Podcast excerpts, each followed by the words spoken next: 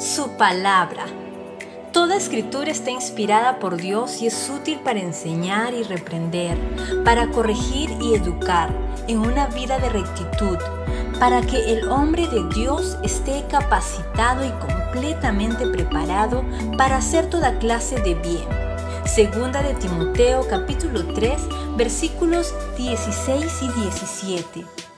Para hacer lo que Dios te ha llamado a hacer, debes saber lo que Dios ha dicho, saber quién eres en Él, saber a qué tienes acceso a través de Él.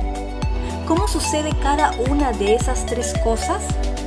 Pasando tiempo en la palabra de Dios. No te equivoques, no hay nada mejor, más alentador, más inspirador, más esclarecedor, más cambiante que la palabra de Dios viva y eficaz. Hoy, convierte en una prioridad pasar tiempo en su palabra, recordando tu identidad dada por Dios y alentado con su verdad.